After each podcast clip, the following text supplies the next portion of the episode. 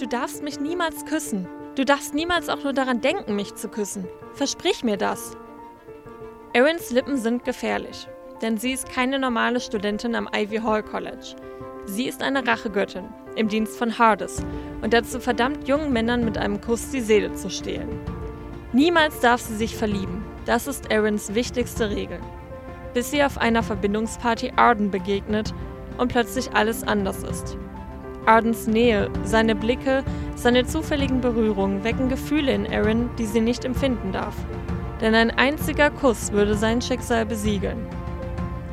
Hi ihr Lieben, ich bin's wieder Ronja und heute habe ich wieder eine Buchempfehlung für euch. Es geht um das Buch Gods of Ivy Hall Cursed Kiss von Alana Falk aus dem Ravensburger Verlag. Als erstes muss ich sagen, dass mich dieses Buch optisch total gefangen hat. Und ich fand es super gut, dass es in dieser Reihe nur zwei Teile geben würde. Ich weiß nicht, wie es mit euch ist. Manchmal ist ein dritter Teil auch dringend nötig. Manchmal wünsche ich mir auch dringend mehr Teile. Aber diesmal hat es mich gereizt, nur zwei Bücher vor mir zu haben. Und sie sehen im Regal auch echt toll zusammen aus. Eigentlich war also schon klar, dass ich dieses Buch haben will, bevor ich den Klappentext überhaupt gelesen hatte. Also habe ich einfach mal reingelesen. Und das war gut. Der Rücken klang nämlich irgendwie ein bisschen zu kitschig für mich. Aber die ersten Kapitel haben mich dann echt gekriegt. Erin ist Studentin in St. Eves in Georgia. Sie studiert am Ivy Hall College. Dort programmiert sie Computerspiele und ähnliches. Das Studium ist allerdings nicht ihr Lebensmittelpunkt. Erin ist nämlich seit zwei Jahren Rachegöttin und hat einen Pakt mit Hades geschlossen. Schnell erfährt der Leser, dass ihre ältere Schwester gestorben ist und sie sie durch den Pakt mit Hades weiterhin sehen und sprechen kann. Die Schattenseite von dem Pakt, jede Woche muss sie einem Jungen mit einem Kuss die Seele rauben. Und mit jedem Opfer, das sie Hades bringt, läuft ihre Zeit wieder von vorne ab. Sie hat ein Tattoo am Handgelenk, das sie immer daran erinnert, wie viel Zeit sie noch hat. Erin hasst es. Sie hasst es absolut, eine Rachegöttin zu sein und den Männern ihre Seelen zu stehlen, aber sie kann ihre Schwester Jenna nicht gehen lassen. Um diesen Pakt erträglicher zu machen, wählt Erin schlimme Typen aus. Richtig schlimme Typen. Typen, die ihre Freundin schlagen und vergewaltigen. Und sie wartet immer bis zum letzten Tag, um es nicht unnötig oft machen zu müssen. Erin ist nicht die einzige Rachegöttin auf dem Campus. Sie lebt in einer Studentenverbindung. Mehrere Mädels und auch ein Junge, wenn ich mich recht erinnere. Und sie alle haben einen Pakt mit Hades. Sie alle sind Rachegöttinnen und Götter. Viele von den anderen nehmen das lockerer, viele feiern und machen rum, aber nicht Erin. Aaron verschließt sich, um bloß keinen Unschuldigen um seine Seele zu bringen. Und dann trifft sie Arden. Und plötzlich wird es ganz schön schwer. Arden scheint überall zu sein und ihr näher kommen zu wollen. Was ich an der Geschichte absolut geliebt habe, waren die Parallelen zum aktuellen Leben. Erin trägt Richard-T-Shirts, guckt Netflix und ihre neue Verbindungsschwester will YouTube-Star werden. Ja, vielleicht war das auch im Band 2, da bin ich mir gerade nicht sicher. In der Geschichte finden sich viele Aspekte der griechischen Mythologie. Wer sehr großer Fan davon ist, wird hier ein paar Fehler finden. Wem das egal ist, der ist hier richtig. Ich mag die griechische Mythologie, aber ich habe es nicht so eng gesehen, wenn Alana Falk etwas mal anders interpretiert hat, als es allgemein überliefert wird.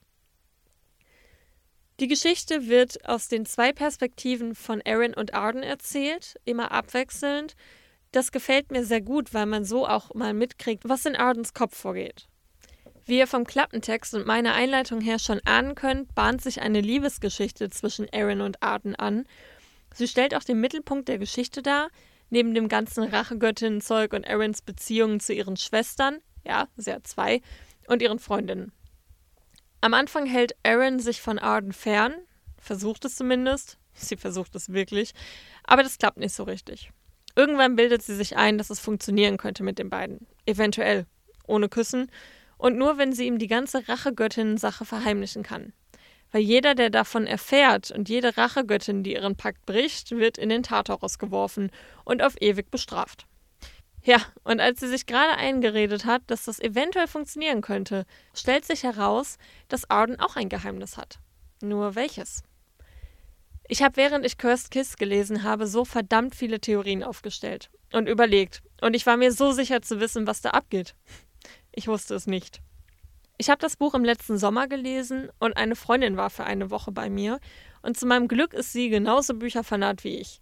Und so haben wir uns oft zum Lesen in den Garten gelegt.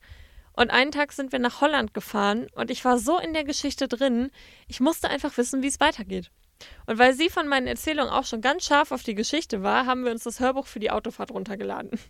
Kleiner Tipp von mir, Cursed Kiss gibt es auch auf Spotify. Wenn ihr euch mit der Stimme der Leserin arrangieren könnt, müsst ihr es also nicht mal kaufen. Aber nochmal, dieses Buch im Regal zu haben, lohnt sich schon alleine fürs Auge.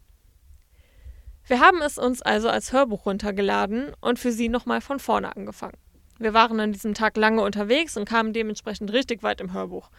Und wir haben so viel diskutiert und interpretiert und auf die Goldwaage gelegt, was bisher was verraten hätte. Wir hatten ja keine Ahnung, was kommt. Was das Ende vom ersten Band angeht, mich hat lange kein Buch mehr so zwiegespalten zurückgelassen wie dieses Ende. Es war absolut nicht, was ich wollte, absolut nicht, was ich erwartet hatte, und ich wollte absolut sofort den zweiten Band anfangen. Zum Glück hatte ich mir den schon geholt und musste nicht noch lange warten. Es gibt viele Stimmen, die sagen, dass das Buch nicht sein volles Potenzial ausgeschöpft hat, dass es noch besser hätte sein können, aber es gibt genauso viele Stimmen, die begeistert waren. Ich liebe es, von einem Buch so zum Diskutieren und Nachdenken und zum Mitfiebern gebracht zu werden. Und deswegen spreche ich eine ganz, ganz klare Kaufempfehlung aus. Oder Leihempfehlung. Oder hört es euch bei Spotify an. Aber gebt euch die Geschichte einfach.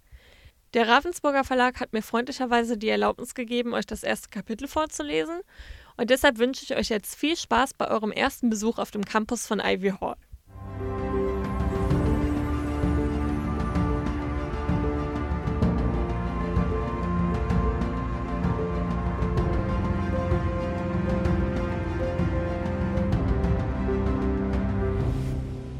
Komm schon, Drache, spuck Eis.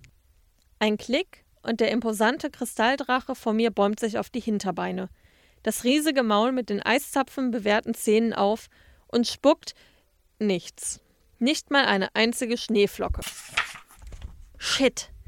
So lange sitze ich da jetzt schon dran und der Kaiser meiner Drachenwelt ist immer noch völlig harmlos.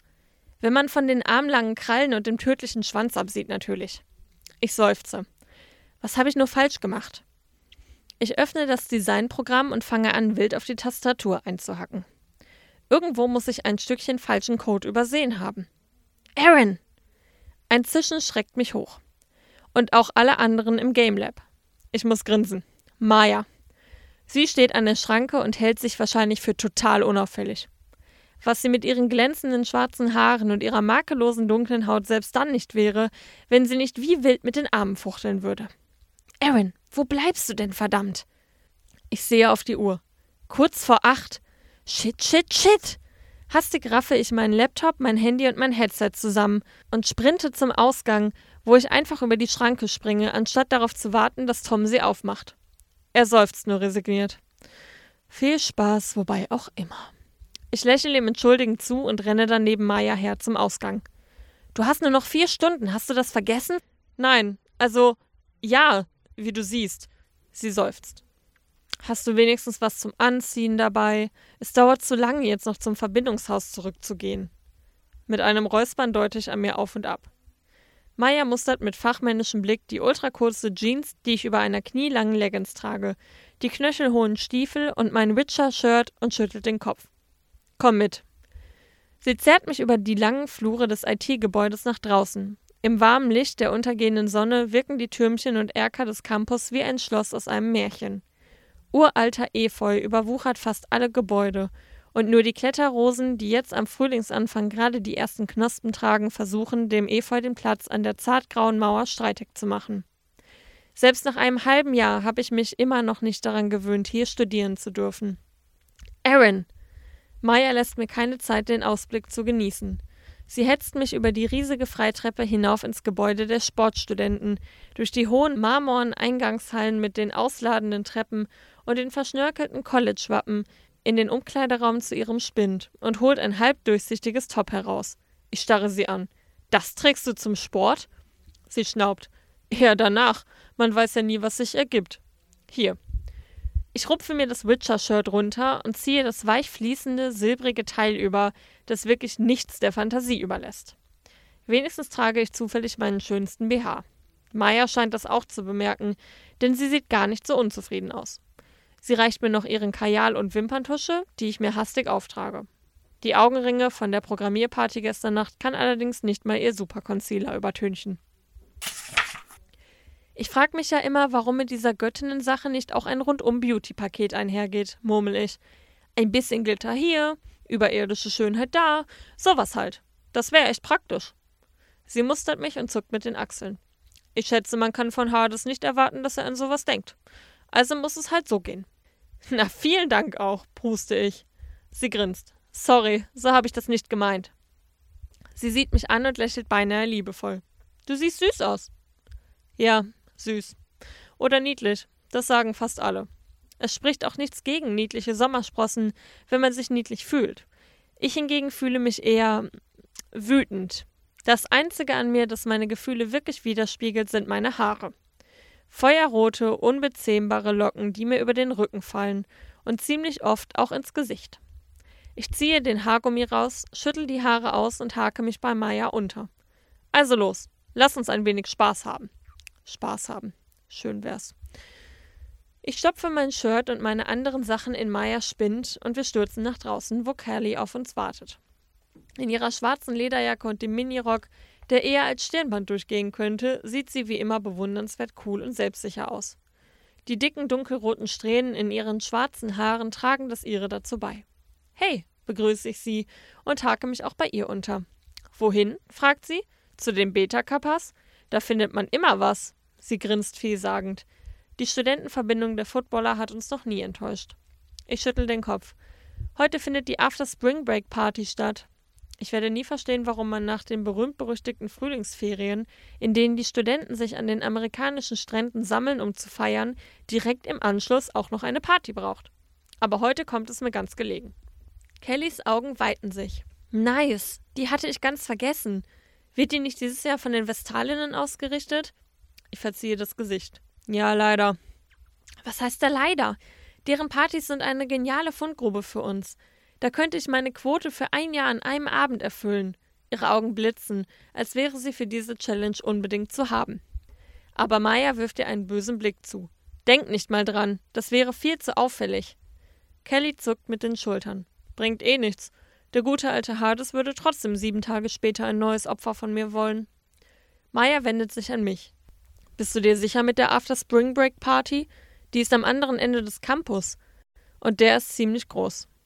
Ivy Hall erstreckt sich über ein langes Stück Küste in der Nähe der kleinen Stadt St. Eves, inklusive einiger kleiner Inseln, die durch schmale Kanäle vom Festland getrennt und durch Brücken an den Campus angeschlossen sind. Meyers Blick fällt auf mein Handgelenk. Sofort überkommt mich das Bedürfnis, die Hand hinter meinem Rücken zu verstecken. Wie albern. Als hätte Maya es nicht schon oft genug gesehen als hätte sie nicht genau das Gleiche. Ich senke den Blick auf das Tattoo, das sich wie ein filigranes Armband um mein Handgelenk windet. Den meisten Leuten fällt es gar nicht auf, aber ich spüre es in jeder Stunde, jeder Minute, jeder Sekunde, als wäre es aus Blei. Ich konzentriere mich auf die Stelle, an der die zarten, geschwungenen Linien ein wenig auseinanderweichen. Es erinnert mich immer an die Dornenranken, die sich um die Campusgebäude schlingen. Aus ihnen wächst ein filigranes Ziffernblatt, Dort, auf der Innenseite, wo die Haut am zartesten ist. Genau da, wo mein Puls schlägt. Dort läuft die Zeit. Meine Zeit. Und Jenners. Drei Stunden und 35 Minuten. Es wird mindestens 25 Minuten dauern, bis wir drüben sind. Dann noch anstehen an der Türkontrolle, im Gedränge den richtigen finden, falls er überhaupt von Anfang an dort ist. Und wenn wir auf ihn warten müssen, Mist, Mist, Mist. Das kann ziemlich knapp werden. Maya sieht mich zweifelnd an. Ja, ich weiß, aber er muss dort sein. Es muss der sein. Sie mustert mich prüfend, dann seufzt sie. Wenigstens sind die anderen diese Woche alle ohne Probleme durchgekommen. Sie tippt hastig etwas in ihr Handy. Mein eigenes vibriert sofort in meiner Tasche. Ich muss nicht nachsehen, um zu wissen, dass sie eine Gruppennachricht geschickt hat, die den anderen den Weg zur After Spring Break Party weist.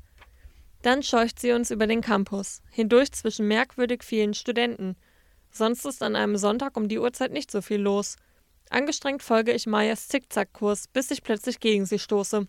Sorry, ich hab nicht gesehen, dass du. Ich verstumme, als ich Mayas Blick folge und sehe, warum sie stehen geblieben ist.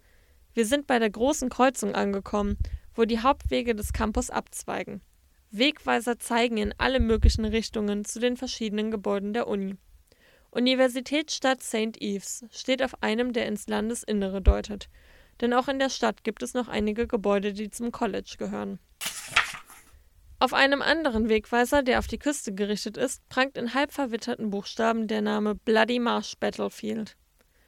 Normalerweise machen die Studenten einen großen Bogen um das alte Schlachtfeld mit seinen unzähligen morastigen Bächen, und die, die sich nicht auskennen, machen nur einmal den Fehler, freiwillig hinzugehen.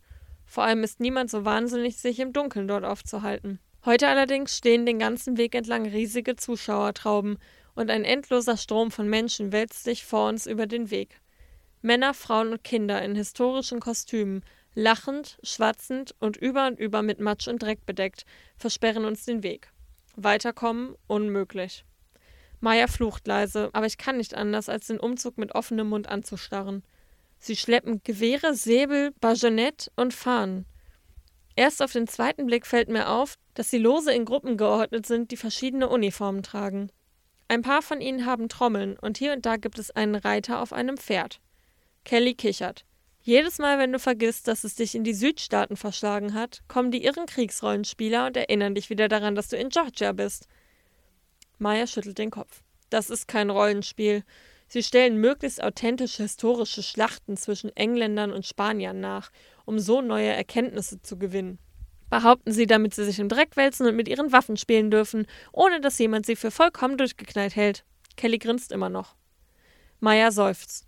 Wir sollten machen, dass wir an ihnen vorbeikommen. Sie wirft mir einen besorgten Blick zu, der mich aus meiner Starre reißt. Meine Zeit läuft und wir müssen zur Party. Jetzt. Und zwar bevor die Kanonen uns erreichen. Maya deutet den Weg entlang Richtung Battlefield. Tatsächlich, Kanonen. Auch sie sind voller Matsch und Dreck. Sie sind schwerfällig und ziemlich groß und werden von vielen Menschen manövriert. Wenn die vor uns stehen, versperren sie uns endgültig den Weg. Aber wie sollen wir noch vor ihnen auf die andere Seite kommen, solange die ganzen Soldaten vor uns vorbeimarschieren? Schnell, da desertieren ein paar. Bestimmt wollen die auch lieber zur After Spring Break Party statt zum historischen Picknick. Kelly lacht und wirft sich förmlich in das Loch, das ein paar der Darsteller in den Zug gerissen haben. Maya und ich folgen ihr. Wir schaffen es gerade noch durch die Menge, bevor die Lücke sich wieder schließt. Erleichtert treibt Maya uns wieder an. Mit langen Schritten hasten wir quer über den Campus, vorbei an den verschnörkelten Gebäuden der einzelnen Fakultäten, an der großen Bücherei und an den vielen kleinen Läden und Shops, die sich dazwischen kuscheln und in denen sich sogar jetzt um diese Uhrzeit noch Studenten mit Laptops, dicken Büchern und Kaffeebechern geradezu stapeln. Vorbei an den riesigen Gebäuden, in denen die Studenten wohnen, die sich keiner Studentenverbindung angeschlossen haben oder nicht genommen wurden. Immer wieder werfe ich einen Blick auf mein Handgelenk, wo sich die Zeiger auf dem Ziffernblatt unaufhörlich weiterdrehen. Nur der ganz Große, der die Tage anzeigt, bewegt sich nicht. Er steht schon auf Null. Atemlos erreichen wir endlich das Haus der Vestalinnen. Es ist aus dem gleichen grauen Stein wie die Gebäude der Universität, hat die gleichen verspielten Verzierungen um die Fenster türmt sich mit der gleichen altehrwürdigen Wucht vor uns auf, mit der es wohl verstecken will, dass es nur eine Miniaturausgabe eines der riesigen Wohnheime ist. Das typische Haus einer Studentenverbindung eben, von denen es hier auf dem Campus unzählige gibt. Die Musik, die uns von drinnen entgegendröhnt, ist allerdings gar nicht altehrwürdig und auch nicht die Typen, die sich im Garten vor dem Eingang versammelt haben und uns mustern, während wir an ihnen vorbeigehen. Sie grinsen sich an, stoßen ihre Bierflaschen gegeneinander. Ich verziehe das Gesicht. Wenn ich etwas nicht leiden kann, dann sind es alkoholisierte Kerle. Die Typen scheinen zu merken, was ich denke, denn ihr Lachen folgt mir den ganzen Weg bis zum Ende der Schlange, die sich vor dem Verbindungshaus gebildet hat. Ganz schön weit bis zum Eingang. Angespannt mustere ich die große Flügeltür. Man sollte es wohl eher ein Portal nennen. Denn rechts und links neben der Tür wurden griechische Säulen aufgestellt, auf denen ein dreieckiges Dach ruht. Vestalinnen steht dort in pseudo-altgriechischer Schrift. Kelly schnaubt. Hades würde sich kaputtlachen, wenn er das sehen würde. Und Vesta erst. Vestalinnen. Sie finden es eben schick, murmel ich. Es bedeutet nichts. Eben, es bedeutet nichts. Sie leben nicht wie Vestalinnen, eher im Gegenteil. Sie wissen wahrscheinlich nicht mal, dass das eigentlich Priesterinnen der Göttin Vesta sind. Sie deutet auf die pseudogriechischen Buchstaben. Eine römische Göttin. Für einen Moment klingt sie fast wütend. Aber dann lacht sie und streicht sich eine ihrer dicken, dunkelroten Strähnen hinter die Ohren. Egal, solange die Party keine von diesen grausamen Toga-Partys ist, wo alle in alten Betttüchern rumlaufen und so tun, als wären sie Cäsar. Erstmal müssen wir es überhaupt reinschaffen. Ich hätte wissen müssen, dass heute unheimlich viele Leute kommen würden. Die Partys der Vestalinnen sind sehr begehrt. Es ist nicht leicht reinzukommen, viele werden wieder weggeschickt, und ich hatte gehofft, dass das die meisten Leute davon abschrecken würde, es überhaupt zu versuchen. Weit gefehlt. Drei Stunden und zehn Minuten. Nervös suche ich die lange Schlange vor der Tür nach einem bekannten Gesicht ab und entdecke mehrere. Erleichtert dränge ich mich bis zu der Gruppe durch, wobei ich die ungehaltenen Kommentare der anderen Wartenden ignoriere. Isanagi, Loki, ein Glück, ihr seid schon da. Ich umarme sie als Zeichen für die anderen in der Schlange, dass wir zusammengehören.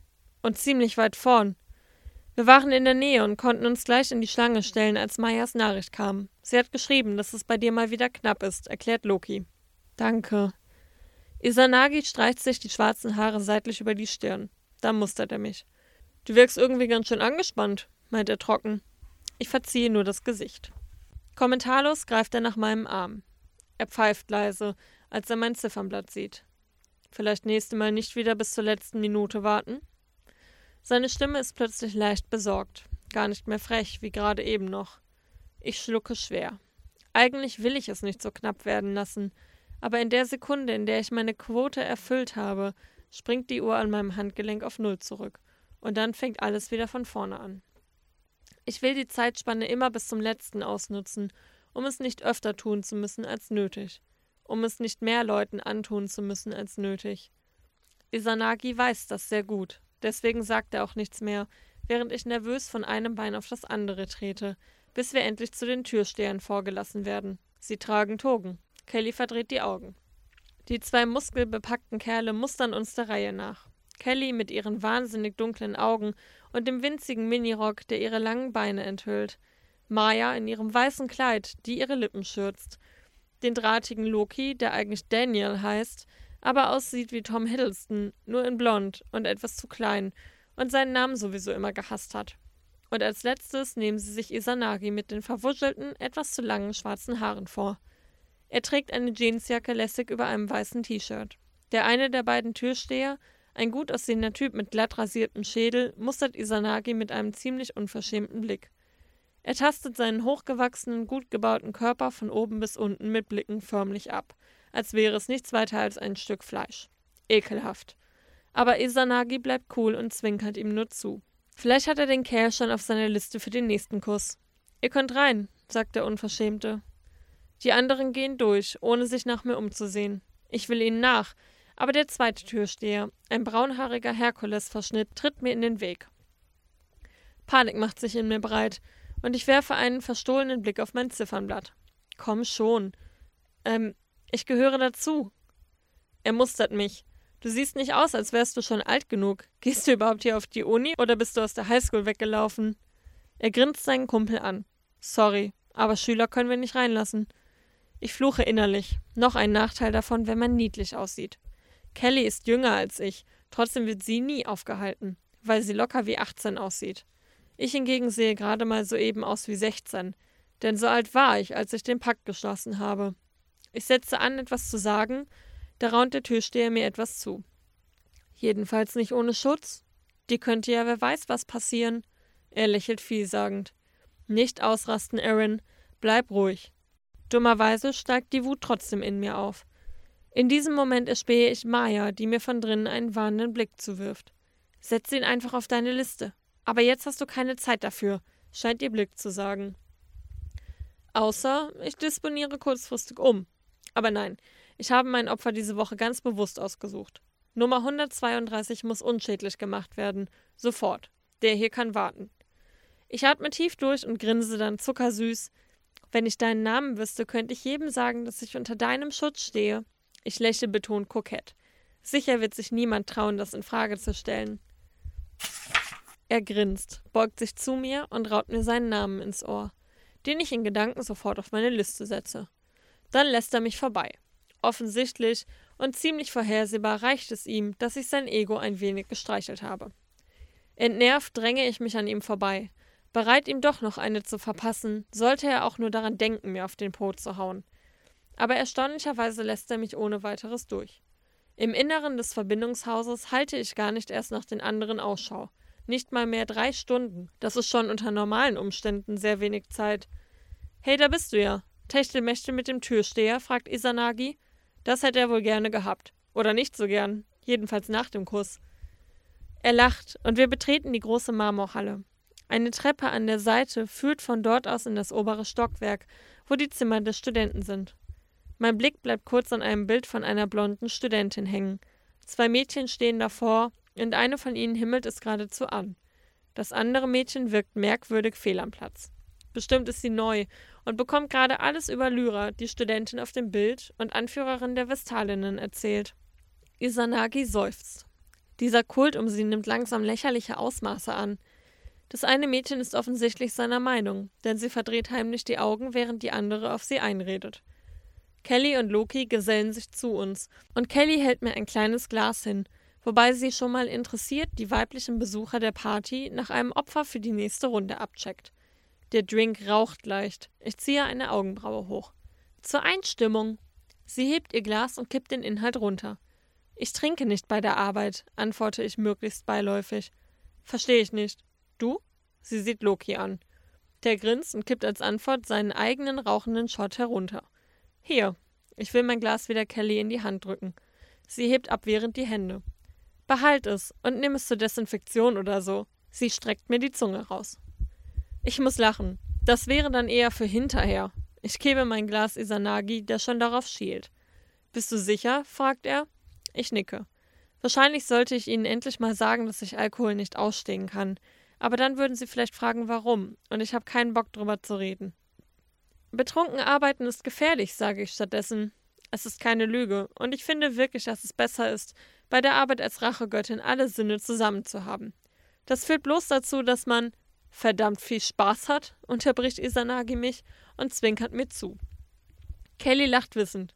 Eben, und hinterher kann man sozusagen reinen Tisch machen, indem man den One-Night-Stand gleich küsst. Hat nur Vorteile. Niemand erfährt was davon und unser Geheimnis bleibt gewahrt. Also ich finde den Gedanken nicht angenehm, den Kuss bei einem Kerl anwenden zu müssen, mit dem ich gerade noch im Bett war. Ich sage nicht, dass es mir im Moment schon reicht, überhaupt jemanden küssen zu müssen. Stimmt, das kann unschön enden. Noch blöder ist es allerdings, wenn der Kuss mittendrin aus Versehen passiert. Maya, die sich inzwischen zu uns gesellt hat, verdreht die Augen, als würde sie aus Erfahrung sprechen. Kelly kichert. Ja, das kann einem echt den Abend versauen, auch wenn es gut für die Quote ist. Shit, die Quote. Okay, macht, was ihr wollt. Ich muss schauen, dass ich endlich zum Zug komme. Macht das. Wir tanzen eine Runde. Maya zieht die anderen in die Mitte der Eingangshalle, die als Tanzfläche genutzt wird. Ich sehe mich im Verbindungshaus um. Angewidert verziehe ich das Gesicht. Es ist, als würden alle Typen auf dieser Party ihren miesen Charakter förmlich ausdünsten. Wie kann man nur freiwillig hierher kommen? Dabei ist das Haus selbst eigentlich ganz nett hergerichtet. Modern, aber trotzdem leicht schummrig. Es gibt einen gemütlichen Aufenthaltsraum, der jetzt als Chill-Out-Lounge fungiert. Eine Tanzfläche, auf der man nicht nur eng aneinander gedrängt tanzen, sondern auch mal zu mehreren richtig feiern kann. Es ist ein Haus, in dem es sich gemütlich abhängen lässt, wofür ich allerdings jetzt wirklich keine Zeit habe. Zwei Stunden 45 Minuten. Ich recke den Hals. Wo steckt Nummer 132 nur? Er muss hier sein. Ich habe alles genau recherchiert und geplant. Warum wartest du auch immer bis kurz vor knapp, wirft Maya mir im Vorbeitanzen zu. Sie kann es einfach nicht lassen. Wahrscheinlich wird sie mir nachher einen Vortrag halten, obwohl sie weiß, warum mir das immer wieder passiert. Dummerweise kann ich es ihr nicht übel nehmen. Sie hat ja recht. Aber diese Party ist der einzige Ort, der sich eignet. Der einzige, wo ich Nummer 132 unauffällig begegnen kann. Nimm doch einen anderen. Hier gibt's genug Auswahl. Maya tanzt wieder an mir vorbei. Ein heftiger Stoß bringt mich aus dem Gleichgewicht. Instinktiv fahre ich herum. Ein Mädchen mit zwei Gläsern in der Hand und einem Blumenkranz in den Haaren ruft mir ein Sorry zu und verschwindet dann in der Menschenmenge. Ich will ihr antworten, aber mein Blick bleibt an einem Typen hängen, der in einiger Entfernung in der Nähe der Chill-Out-Lounge steht. Das Licht eines Scheinwerfers fällt halb von hinten auf ihn, so dass ich die Farbe seiner Haare nicht erkennen kann. Es wirkt, als bestünden sie aus Licht. Sei nicht albern, er ist eben blond. Sieht aus, als hätte er einen Heiligenschein, schreit Maya mir ins Ohr, um die Musik zu übertönen, die jetzt immer lauter wird. Ich schnaube. Keiner der Kerle hier würde einen Heiligenschein auch nur erkennen, selbst wenn man ihn mit der Nase drauf stoßen würde. Trotzdem gehe ich unwillkürlich ein Stück auf ihn zu, bis ich sein Gesicht sehen kann. Er sieht gut aus. Etwas kantig, aber das mag ich. Vor allem die etwas zu große Nase. Ja, nimm den, der sieht nach leichter Beute aus, drängt Maya, die gerade wieder an mir vorbeikommt. Du hast nur noch. Sie nimmt meinen Arm und hebt ihn an, um auf mein Tattoo zu sehen. Ich entwinde ihr meine Hand. Zwei Stunden und 35 Minuten. Ich weiß, zische ich. Deswegen muss ich Nummer 132 finden, den ich schon die ganze Woche im Auge habe, und zwar bevor die Zeit abläuft. Und bevor er seine Freundin das nächste Mal wirklich umbringt. Der da, der interessiert mich nicht. Was für eine grandiose Lüge. Ich kann mich kaum von seinem Anblick losreißen. Ein zugegeben ziemlich heißer Anblick, soweit ich das hier im Halbdunkeln und im Gegenlicht erkennen kann. Eindeutig sportlich, aber nicht zu so muskulös. Drahtig, aber mit breiten Schultern. Aber das ist nicht der Grund, warum er mich anzieht. Da ist etwas an ihm, das ihn von den anderen unterscheidet. Als würde er gar nicht hierher gehören. Etwas, das mein Herz zum Rasen bringt. In dem Moment sieht er zu mir herüber und unsere Blicke treffen sich.